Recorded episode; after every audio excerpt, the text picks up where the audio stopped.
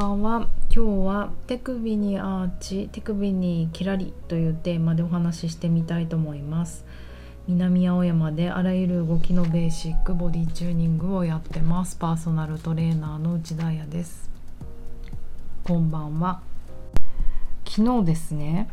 あのー、ご飯を夜ご飯をお友達と食べに行ったんですよ。えっと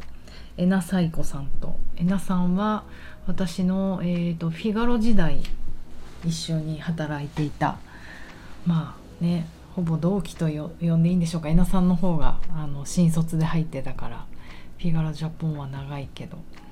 えーと、私は中途で入ったんですね。で彼女は今は、えーともう独立してフリーランスでインスタの肩書きを見てみると器器ライター編集者。書いた本は器ディクショナリー。CCC メディアハウスから出ています。あのそうなんですよ。えなちゃんはすごい人でこの器カルチャー今もどこ行ってもあの素敵おしゃれ和食器とか和食器器が作家さんか作家さんもの陶芸ものが売ってるじゃないですか。あのインテリアショップでも売ってるし器ショップっていうのもできたしまあそのカルチャーを作った人と私は思っております。うん。そんなね彼女と今も仲良しなんですけどあの最近よくね定期的にご飯食べに行くんですよね。で私はもう編集をやめてねだいぶ時間も経っちゃってるしあとねそもそもレストランとかにそんなに興味がない。いやあのフィガロの時過酷だなと思ったのはフィガロジャポンって今は知らないですけどあの全てを担当しなきゃいけないんですよ。もうずっとファッションのことだけやってればいいと思ってたのに年に何度かレストラン特集とか、まあ、年に何度かインテリアなんかそういうのが降ってきて悲鳴を上げるっていう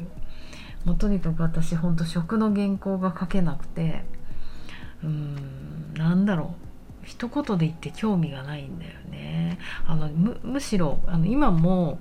よくあのレストランご飯どこに行きますかって言われた時に基本的にあの人が決めてくれて何でもいいんです。食べるものとか。でも私にどこ行きたいって聞かれると寒くないところうるさくないところ なんか光が当たるところとか空間のことばっかり言ってしまうんですよね。あとは、まあ、食で言うともうキリがないんだもん食で言うと。お肉食べたくないとか鶏肉しか食べたくないとかあのそんなピザとかあのパスタとかうどんとか糖質ばっかりは嫌だとか。もうだから空間だけあのリクエストししてしまう。そんなあのある意味わがままな私の悩みをいつも答えてくれるのがえなさいこさんで編集者の人たちってすごいレストラン選びがほんといけててニューショップばかりをあの連れてってくれるんじゃなくてなんとなく私のこの辛いもの食べられないだろうなとかあの繊細な感じ？繊細っつうのかな？あとオーガニックワインとかすごい好きとかねアルコールは好きなんだ。そんなえなさんが昨日選んでくれた店すごく良くてえっとえっとえっとスタンドバインミーっていう店で可愛い名前。ベトナム料理店なんですよ。えっと無添加無花調って何？無添加合成化学調味料みたいのを使わないってことかな？フランス料理の調理法を取り入れた手作りベトナム料理と自然ハワイの店。まさにそうだった。おしゃれだったえっ、とね学芸大学なんですよ。で私ももう祐天寺より先の地理を全く分かってないので学芸大学と都立大学の区別がつかなくなくて半分の確率でしか行けない昨日もちょっとえなちゃんに私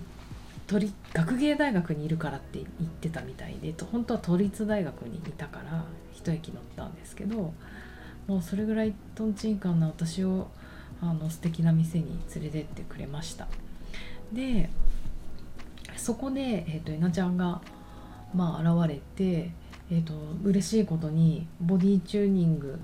映画オリジナルの2年前ですよね。2年前に作った T シャツを着てくれてて、えーと、彼女はレッドレッドワイン UB40 だね。レッドレッドワインの刺繍の T シャツあのねなかなかないピンク紫みたいな色の T シャツを着て現れて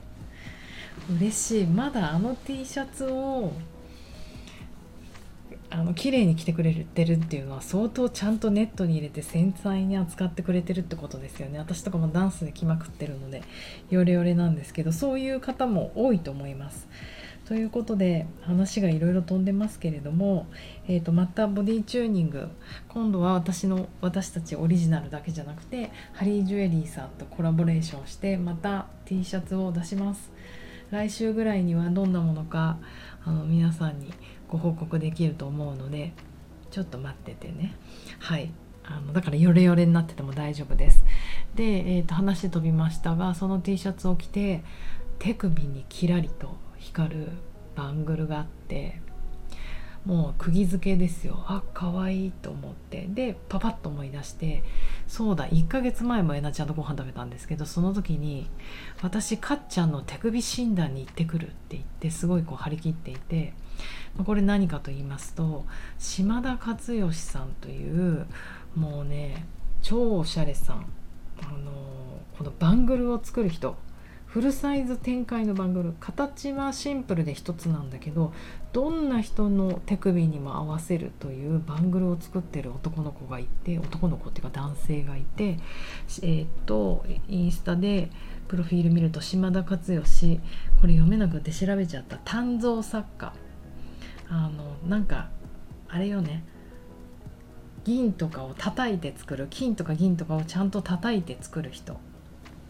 もうちょっと詳しくはかっちゃんに聞いてみんな。あの手首の研究家っていうこのもう肩書きが目からキラリじゃないですか。あのすごい私も気になっていてチェックしているんですけど彼の活動を。とうとうえなちゃんに先に行かれちゃったんですよ。で手首を繊細に測ってこれねよく見てみるとね LINE でもやってくるやってくれるみたい。まずやんなきゃこれね LINE でもえなちゃんはあのお会いして手首をしっかり測ってもらってとうとうねシルバーのバングル作っちゃったんですよ。で私がハッとしたのはバングルってなんか結構あの下の方につけちゃう。私とかほんと全てのバングルが、ま、緩いのであのよくこう本当の輪っかのブレスレットとかプラスチックのとか木のやつとか使うじゃないですか。で結局もうジャラジャラしちゃってジャラジャラしちゃってうるさいから肘より上にバーンってつけてていろんな人に驚かれるぐらい、まあ、緩い。だからあのなあの肘から下をね前腕っていうのね。肘から上を上腕っていうのね。だから前腕のなんか上の方につけて動かないようにしてたりとか下手したら肘を越えて上腕にまでやっちゃうタイプだったんですよ。でもバングルはねさすがに調整つくからもうちょっとって思うんだけどそのえなちゃんがつけてたのがねはい皆さんじゃあ自分の手首を持ってみて手首ってあの手首肘から下の前腕って2本骨があるんですよ。そうこの手首のとこにグリグリっていう骨があるじゃないですか。わかる言ってる意味。親指のすぐ下。1センチぐらい。私だったら1センチかな。その下にグリグリの骨が2つあのあるんですけどその上にしてたんだよね。相当上。で玲奈ちゃんもなんかかっちゃんの話をちゃんと聞くとバングルってここにするらしいんだよねって上にしててその時確かにいいこれと思って。なぜならあの冬に長袖のシャツとかセーターとか着てもそれだけ上にしてるとちゃんとキラリと見えるじゃないですか。これシャレセンス的にもいけてるなと思ったんだけど最近あの私背中を美しく見せる腕を美しく見せるっていうオンラインレースをやったばっかりだったのでちょうどこう手首とか手のひらのことをすごいすごい考えていて手のひらにも足の裏と同じようにアーチが必要なんですねあの構造上、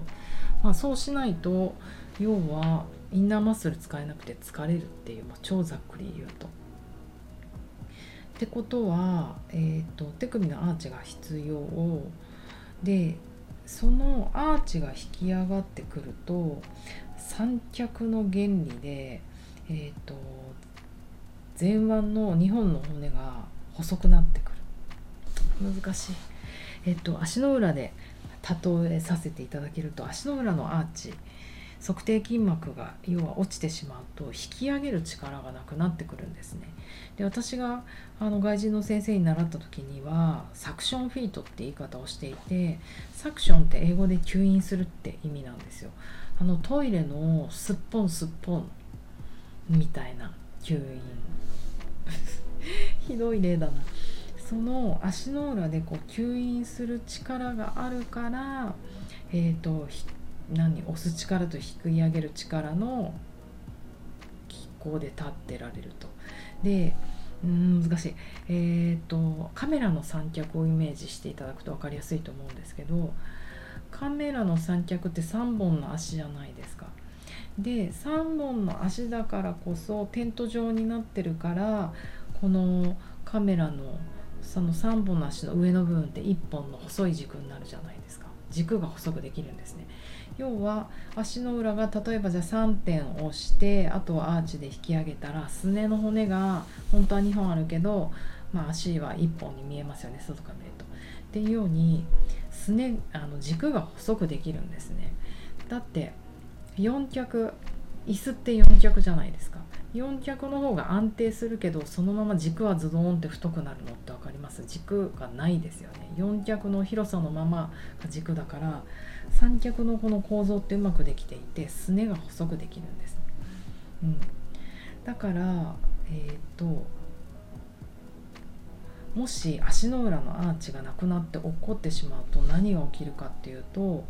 軸が太くなってくる。要は足の裏全体がビヨーンって足についちゃうから4脚どころかもう面だから円柱みたいになってくるからすねがね本当にあの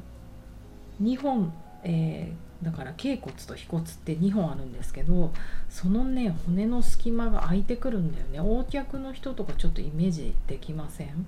すねが広がってくると。なんか私も左足足首が緩すぎてアーチが落ちちゃうんですけどそうするとね自分で無意識で膝のお皿の下をねこうやって両手でギューって挟んで押してるんですよね。すねを細くした方がなんか足のだるさとか痛みがなくなってくる。アキラ生態のアキラさんにもよくこうグッて押されるんですけど膝の下のすねの2本ね。だからすねが開いてきてすねが太くなっちゃう。今足で説明しましたが手にも同じことが起こっていて手の裏のあじゃじゃそう手のひらのアーチが吸引して引き上げられなくなってくるとこの